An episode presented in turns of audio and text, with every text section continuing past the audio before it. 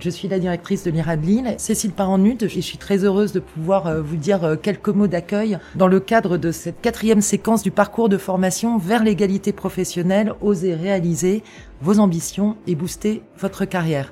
Alors ce quatrième module comprend un temps fort avec le témoignage d'une femme inspirante et je remercie sincèrement euh, Coralie Cuif d'avoir accepté notre invitation et de venir témoigner aujourd'hui avec nos stagiaires. Bonjour, je suis Isabelle Bonnet-Muret, réalisatrice et formatrice engagée sur le thème de l'égalité professionnelle. Aujourd'hui, j'ai la chance d'animer le parcours égalité mis en place par euh, l'Institut régional d'administration de Lille et la PFRH d'Île-de-France. Ce parcours a pour objectif de promouvoir l'égalité professionnelle entre les femmes et les hommes, en particulier dans la fonction publique, mais plus largement dans la société. Avec d'autres intervenants, j'accompagne durant plusieurs mois neuf femmes cadres de la région Île-de-France dans leur projet d'évolution professionnelle. Cette formation en long cours, c'est une aventure professionnelle mais aussi humaine, où les participantes se nourrissent les unes des autres grâce à la force du collectif. Et comme j'aime leur lancer des défis ambitieux, ce sont elles qui vont animer cette rencontre consacrée à une femme inspirante de la fonction publique. Et notre invitée est Madame Coralie Cuif, directeur de projet de la direction de la stratégie et de la transformation de l'APHP, Assistance publique, Hôpitaux de Paris, que je remercie pour sa présence. Originaire de Nancy, Coralie Cuif est diplômée en droit public de l'Université de Paris 2 Assas et de Sciences Po Paris. Elle intègre ensuite l'école des hautes études en santé publique. Son parcours professionnel l'amène à s'engager dans tous les domaines de l'hôpital et à des postes à haute responsabilité, aussi bien en établissement qu'en fédération. En janvier 2022, Coralie Cuif rejoint la cellule de crise de l'APHP avant d'être nommée directeur de projet à la direction de la stratégie et de la transformation. Elle attache une grande importance aux engagements associatifs. Madame Cuif est en effet bénévole dans l'association Force Femmes qui accompagne les femmes de plus de 45 ans vers le retour à l'emploi. Bonjour à tous, euh, je suis tout à fait honorée d'être parmi vous et ravie de pouvoir euh, échanger et sur mon parcours euh, qui je ne sais pas s'il est brillant, mais en tout cas j'espère qu'on pourra en discuter et qui, qui témoigne de passerelles qui sont, qui sont possibles et de, et de différentes opportunités qu'on peut, qu'on peut saisir. Alors est-ce que, pourquoi est-ce que je souhaite euh, garder le, masculin en fait dans, ma description.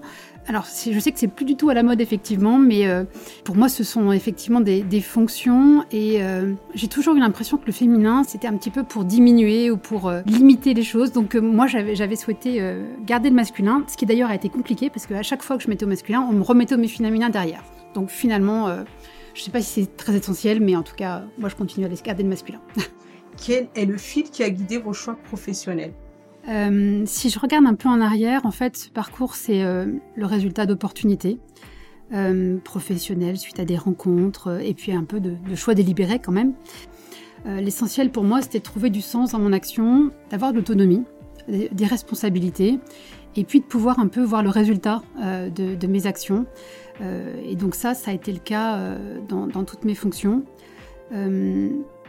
Premier stage au sein de l'assistance publique hôpitaux de Paris. Je m'entends très bon maître de stage, je m'entends très bien avec le directeur qui est, euh, qui est quelqu'un d'extrêmement bienveillant, qui me fait tout de suite confiance, qui m'envoie sur une mission euh, au bout de deux mois de stage quand j'étais le directeur à, Sarajevo avec la Banque mondiale, avec l'OMS, à, représenter la PHP, euh, qui, me, qui me fait intervenir dans différents lieux. Donc excellente relation. Et ensuite, voilà, un nouveau directeur. Je participe à un groupe de travail, je rejoins une, fédération parce que je participe à un groupe de travail et qu'on me propose de la rejoindre. Et puis, le premier directeur, euh, Monsieur Dupuis, euh, me demande de le rejoindre euh, pour euh, exercer des fonctions de secrétaire général de, de la Fédération des établissements hospitaliers et d'aide à la personne privée non lucratif, qu'il vient de rejoindre. donc, un champ complètement différent. Je, je, je dois être DRH, je ne connais absolument rien en droit du travail. Je dois garder des fonctions internationales et puis, au fur et à mesure, une nouvelle mission arrive. Donc, voilà, donc pas de plan de carrière et à chaque fois, euh, je saisis des opportunités. J'ai un petit peu peur en me disant mais pourquoi moi? Enfin, je suis un petit peu jeune, je vais pas y arriver, je connais pas, mais voilà, on me fait confiance et donc je me dis bah faut que j'en sois digne. Donc euh, c'est que je dois pouvoir y arriver et, euh, et, je vais y arriver. Donc avec le travail, avec l'engagement, avec la confiance, ça a marché. J'ai envie de continuer à, à, faire des choses qui qui m'apportent à moi et qui apportent aux autres aussi. J'ai pas un plan de carrière qui me conduise à me dire il me faut le poste d'après, euh, il faut que je sois directeur général, il faut que je sois en haut. Cette ascension verticale ne me correspond pas en fait. Je pense que la carrière, on, on la, on la, on la voit plutôt a posteriori en fait, quand on regarde un petit peu euh, derrière soi et puis qu'on se dit voilà, voilà ce que j'ai fait, qu'on essaye de retrouver le fil rouge dans ce qu'on a fait effectivement. Et c'est plus difficile d'évoluer passé un certain cas, parce que vous m'avez dit que vous avez 50 ans, donc c'est pour savoir. Quand on a 50 ans, on a aussi euh, 20 ans ou 25 ans de carrière, avec des expériences, des compétences. Et donc, quand on postule pour un poste, effectivement, il faut pouvoir trouver sa place dans l'organisation. Et quand on a trop d'expérience ou euh, de, compétences, on imagine qu'on aura du mal à ne pas être à une fonction euh, de direction un petit peu élevée, effectivement. Et du coup, je vais me faire le, le porte-parole de mes, de mes collègues les plus jeunes, mais euh, quels conseils vous pourriez leur donner à ces jeunes femmes qui débutent leur carrière aujourd'hui?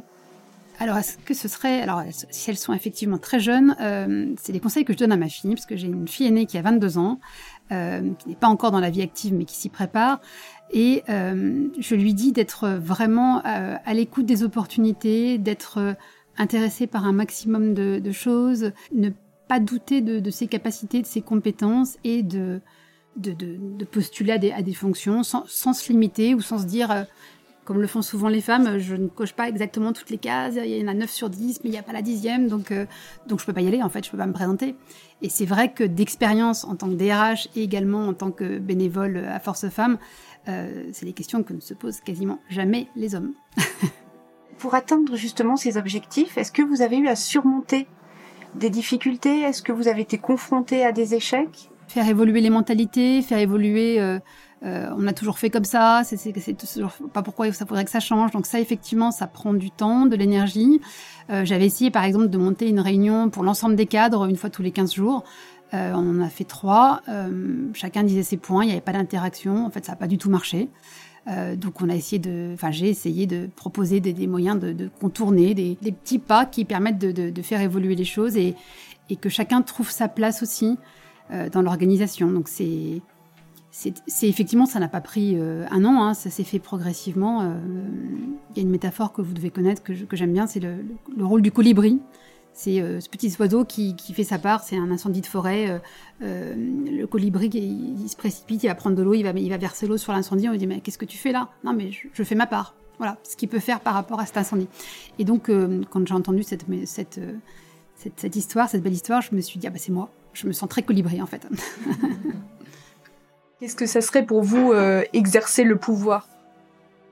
Exercer le pouvoir, euh, alors j'ai une conception qui m'est très personnelle. Pour moi, c'est le pouvoir d'agir. C'est pas le pouvoir au sens euh, pouvoir isolé, un petit peu autoritaire, un peu solitaire. Ça, c'est une conception qui, qui, ne me correspond pas du tout. Moi, j'aime vraiment travailler en équipe.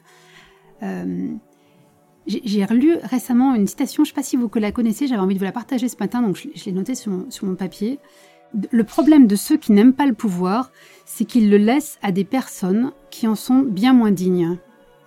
Et en fait, c'est une phrase, euh, une citation de, de, Joseph de Maistre, mais en fait, elle correspond à quelque chose que je pressentais, mais que je n'aurais jamais formulé aussi bien.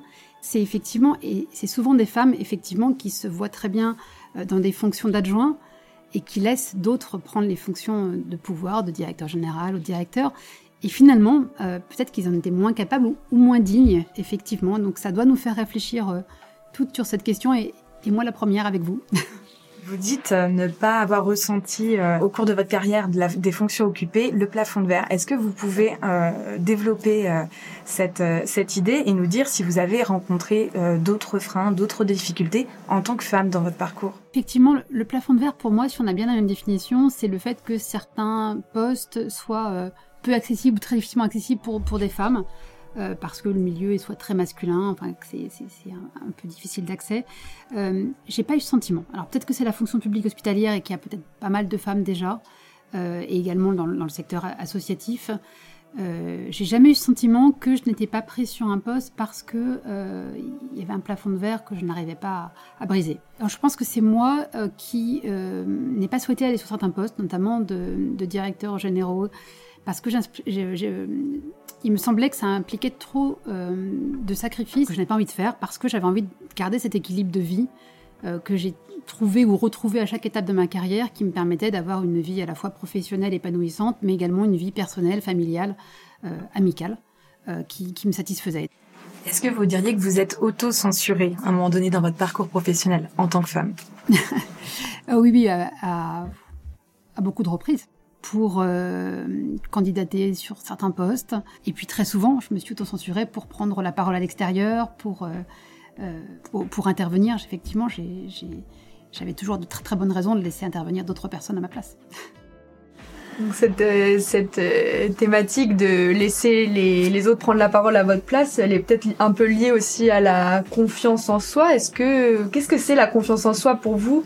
Est-ce que vous en avez parfois manqué? Euh, La confiance en soi, ça se fonde sur la capacité à connaître ses compétences et puis à pouvoir travailler sur des compétences qu'on qu'on n'a pas ou qu'on souhaite, qu'on souhaite développer effectivement. Effectivement, c'est pas ma qualité première. Euh, je reste encore euh, assez dépendante aujourd'hui du regard de l'autre. Et la confiance en soi, euh, finalement, on, est assez nombreux à ne pas l'avoir complètement ou ne pas l'avoir, enfin, ou ne pas être complètement à l'aise par rapport à ça. Et donc, c'est pour moi vraiment une compétence qui se travaille et comme d'autres compétences, on doit y travailler effectivement. Et puis après, peut-être la théorie des petits pas, c'est-à-dire que voilà, il faut faire des petites choses qui nous mettent en confiance parce qu'on sait qu'on va y arriver dans un cadre plutôt bienveillant. Enfin, voilà, ne, pas tout de suite se dire il faut absolument que je réussisse cette prise en parole en public devant un amphi complet si on n'est pas très à l'aise avec ça, mais se dire on va le faire dans un cadre restreint, on va le faire dans un cadre un peu plus un peu plus ouvert et puis on va pas se mettre en difficulté forcément. On va chercher un cadre un peu bienveillant et, pouvoir évoluer progressivement. C'est sans doute le côté progressif qui me paraît utile. Dans les freins à la carrière des femmes, il y a également des fois euh, le sexisme qu'on peut rencontrer dans notre parcours professionnel. Avez-vous déjà été confronté au sexisme? Et vous souvenez-vous d'un moment en particulier? Oui, j'ai effectivement euh, un exemple qui, me vient. C'était euh, un, chasseur de tête qui m'a appelé pour un poste de directeur général d'une association, une très belle association. il, on se connaissait et il me, il me dit en fin d'entretien, ah oui, j'ai oublié de vous dire, j'ai présenté trois candidats au directeur général il m'a fait remarquer que c'était trois hommes, et donc c'est pour ça que je vous appelle. Voilà. Autant vous dire que je me suis présentée, que je n'ai pas été retenue. J'ai trouvé ça assez, euh, assez incroyable, c'était il y a 4-5 ans, de, pouvoir... Enfin, quel était le besoin de le dire et de, et de l'ajouter, effectivement. Avez-vous déjà rencontré des difficultés pour concilier la vie familiale et la vie professionnelle? Je crois que, que, chacun est effectivement est confronté à, ce type de, de difficultés. Euh, moi, j'ai pas le sentiment que ça a été un obstacle pour moi dans, dans le cadre de ma carrière. Euh, c'est vrai qu'à chaque fois que je partais à l'étranger, j'avais toujours un enfant qui était soit malade, soit qui avait un accident. Donc je me suis dit que ça c'était fait exprès, effectivement. Euh, j'ai eu des problèmes de garde comme tout le monde. C'est vrai que en, préparant ce, podcast, j'en parlais avec ma fille hier soir et, elle me disait que, mais souviens-toi, pendant ton troisième congé maternité, euh, donc j'étais secrétaire générale de la FEAP et je venais toutes les semaines en fait même pendant mon congé maternité. Et elle me dit, mais tu te souviens bien de nous laisser, nous les trois enfants avec le bébé qui avait deux mois, dans ton bureau assis par terre avec ton ordinateur, on regardait le livre de la jungle, ça, ça, reste des bons souvenirs avec tes, collègues qui pouvaient passer. Donc euh, voilà, je ne m'en souvenais absolument pas, mais elle me dit, ah non, c'était des bons souvenirs, effectivement. Et puis sinon, euh, ce qu'elle me disait aussi, mais euh, tu sais, on n'aurait pas aimé avoir une mère qui soit là tous les soirs à 4h30 à nous dire qu'est-ce que tu as fait à l'école, qu'est-ce que tu as mangé à la cantine? Mais elle a ajouté, voilà, pour les moments importants, tu as toujours été là. Mais est-ce que vous avez un modèle inspirant? Un modèle inspirant, c'est en fait euh, un modèle assez proche de moi. Peut-être que ça me correspond plus qu'une femme extrêmement connue, donc c'est quelqu'un que vous ne connaissez pas. Euh, il s'agit d'une collègue euh, que j'ai eue à la FEAP qui s'appelait Florence Leduc et qui était quelqu'un de extrêmement bienveillant, engagé au sens pour le service public au sens large, hein, puisque c'était pas la fonction publique, au service des personnes les plus vulnérables, donc les personnes âgées, handicapées, euh, malade, euh, en difficulté sociale, et, qui a consacré vraiment toute sa carrière euh, à apporter effectivement à ces personnes, tout en apportant effectivement à tous les collaborateurs qu'elle a eus, des plus jeunes ou moins jeunes. Et pour moi, c'était un modèle, et elle m'a également aidé à habiter ma, mon poste de secrétaire général, à l'incarner, à endosser un peu le, costume, ce qui n'était pas évident non plus au démarrage. Et c'était une femme qui n'était pas très grande, et elle me disait qu'elle tenait sa confiance en elle, de sa mère, euh, qui lui avait répété quand elle était jeune, ainsi qu'avec sa sœur, mais mes filles, vous êtes toutes petites, mais personne ne vous arrive à la cheville. Et elle m'avait dit, quand on a une mère comme ça, après, on peut tout faire et on a une confiance en soi qui ne peut jamais, euh, qui ne peut jamais se démentir, quels que soient les obstacles sur son parcours. Et donc c'est cette personne qui, qui m'a effectivement inspirée. Le vrai engagement auprès de femmes, c'est celui au, euh, au niveau de l'association Force Femmes. Euh, en fait, j'étais DRH pendant 12 ans. Euh, et dans mes fonctions de DRH dans le privé, j'avais souvent pour chaque poste diffusé beaucoup de candidates, de candidats et beaucoup plus de candidates compte tenu du secteur. Et j'éprouvais en fait une frustration à ne pas pouvoir leur faire un retour sur ce qui n'a pas fonctionné pendant l'entretien, sur la candidature, et notamment une très grande différence entre les femmes et les hommes. Euh, les hommes sachant beaucoup mieux se vendre euh, que les femmes qui étaient plutôt à mettre le doigt sur la limite. Ah justement, vous savez, je n'ai pas telle qualité ou je n'ai pas telle fonction. Et donc j'ai découvert par hasard cette association et euh, je me suis dit que par ce biais, je pourrais avoir une fonction totalement euh, euh, bénévole, désintéressée pour faire comprendre à des femmes ce, qu'on voit de l'autre côté, en fait, leur faire un peu, leur, di- leur faire un feedback sur euh, leur candidature. Et, c'était une, c'est une dimension assez polyvalente puisque c'est à la fois sur un, retour à l'emploi, ça va du CV, euh, à de motivation, à la façon de rappeler pour un entretien. Et c'est souvent des femmes de plus de 45 ans, donc elles ont travaillé en général pendant 20 ans. Beaucoup d'entre elles sont cadres, euh, ont tout donné pour leur, pour leur travail. Et euh, il se trouve qu'il y y a un- il y a une erreur de parcours, il y a quelque chose qui ne va pas. Soit il y a un licenciement, soit une rupture conventionnelle, souvent des problèmes familiaux, un divorce, un problème de santé. Et à ce moment-là, euh, tout s'arrête. Euh, elle se dit c'est pas grave, je vais faire une pause, euh, je vais prendre du temps pour moi, six mois, un an. Et finalement, à chaque fois qu'elle postule sur un poste, on leur dit mais vous êtes trop âgé, vous êtes trop cher, trop âgé, trop. Euh, Et donc elle, se trouve à perdre toute confiance en elle. Et des femmes qui pouvaient être euh, directrices marketing, directrices de la communication, se retrouvent à postuler sur un poste d'assistante euh, de direction à, à mi-temps, euh, en se retrouvant souvent seule, effectivement. Donc j'ai vraiment perçu à quel point elles étaient mal, vraiment mal. Et voilà. Et donc je, je- là aussi, j'ai- eu l'impression de pouvoir contribuer, de les aider, de, de- de- sans, sans jugement, euh, sans, sans pression, sans, sans volonté de performance, de les écouter. Ça pouvait durer longtemps, hein, la, phase d'écoute. Euh, et après, tout doucement, d'essayer de, les accompagner pour, dans, dans leur recherche d'emploi. Euh, si vous aviez une baguette magique, que changeriez-vous en priorité dans la fonction publique? Je trouve qu'il y a une grande évolution chez les jeunes fonctionnaires qui arrivent par rapport aux fonctionnaires qui sont un peu plus anciens. Malheureusement, ce sont souvent les plus anciens qui sont, chefs de direction avec une conception assez à l'ancienne. Et euh, j'aimerais pouvoir promouvoir davantage d'expérimentation, euh, d'innovation, de, nouvelles façons de faire. Et je pense que les jeunes générations ont tout à fait ça en tête. Euh, voilà, com- comment innover voire hacker le système de la fonction publique, puisqu'il y a les hackers publics qui existent aussi. Je pense que c'est, je pense que c'est ça que j'essaierai de changer. Euh, trouver ma voie. La voie, c'est les deux termes. hein, c'est la voie, c'est sa bonne, sa place, son chemin, mais également trouver ma voie, c'est aussi, euh, comme je le fais aujourd'hui, de prendre la parole. Et c'est vrai que j'ai toujours eu tendance dans ma carrière à laisser d'autres prendre la parole à ma place, soit parce qu'ils étaient au-dessus, soit parce que c'était euh, euh, des collaborateurs et que j'essayais de les accompagner pour les, les mettre davantage en visibilité. J'ai j'ai toujours une tendance à plutôt euh, laisser parler les autres euh, ou, les, ou les faire parler. C'est c'est plus ma, ma conception. Est-ce que pour vous, c'est difficile de valoriser votre propre parcours euh, par rapport à, vos équipes? Oui, c'est vrai que en, vous écoutant au début, euh, en me qualifiant de personne inspirante, effectivement, je, ça me fait plaisir. Mais c'est vrai qu'en même temps, ça, je me dis, mais est-ce qu'on parle bien de moi, effectivement? Je suis vraiment une, une femme qui aime travailler en équipe et ne pas m'attribuer un succès parce que le succès, c'est jamais ma personne ou ce que j'ai dit ou ce que j'ai fait. C'est vraiment le, le travail en équipe qui a permis d'avancer. J'aurais pu, euh, je pense, avoir d'autres propositions, d'autres sollicitations et même d'autres euh, éventualités si j'étais davantage, euh, si davantage visible en termes de prise de parole à l'extérieur, en termes de, en termes, enfin voilà, de, mise en valeur de, ce- que j'étais, de ce que je faisais effectivement. Euh, je l'ai pas souhaité. Est-ce que je le ferais différemment aujourd'hui? Peut-être un petit peu. Je vais vous demander encore de choisir en trois grandes idées ce que vous retenez de votre carrière et de vos expériences. Trois mots. Euh, sens, euh, autonomie, impact. Euh, ce sont aujourd'hui les trois points clés qui me motivent qui- à choisir une fonction. Madame Coralie Cuif, je- je vous remercie chaleureusement pour votre intervention qui a été passionnante. Merci également aux participants de ce parcours de formation dont vous avez pu entendre les questions. Eva Austruy, Émilie Blévis, Pauline Bourdoncle, Marion de Toc, Laurence Galmiche, Sandrine Iragaba, Stéphanie Legagne, Gabriel Mathieu et Sylvie Nicolas. Je remercie également l'Institut régional d'administration de Lille, la PFRH d'Île-de-France pour l'organisation de cet événement. Je remercie chaleureusement les auditeurs pour l'écoute de ce podcast réalisé par le studio Flamboyance.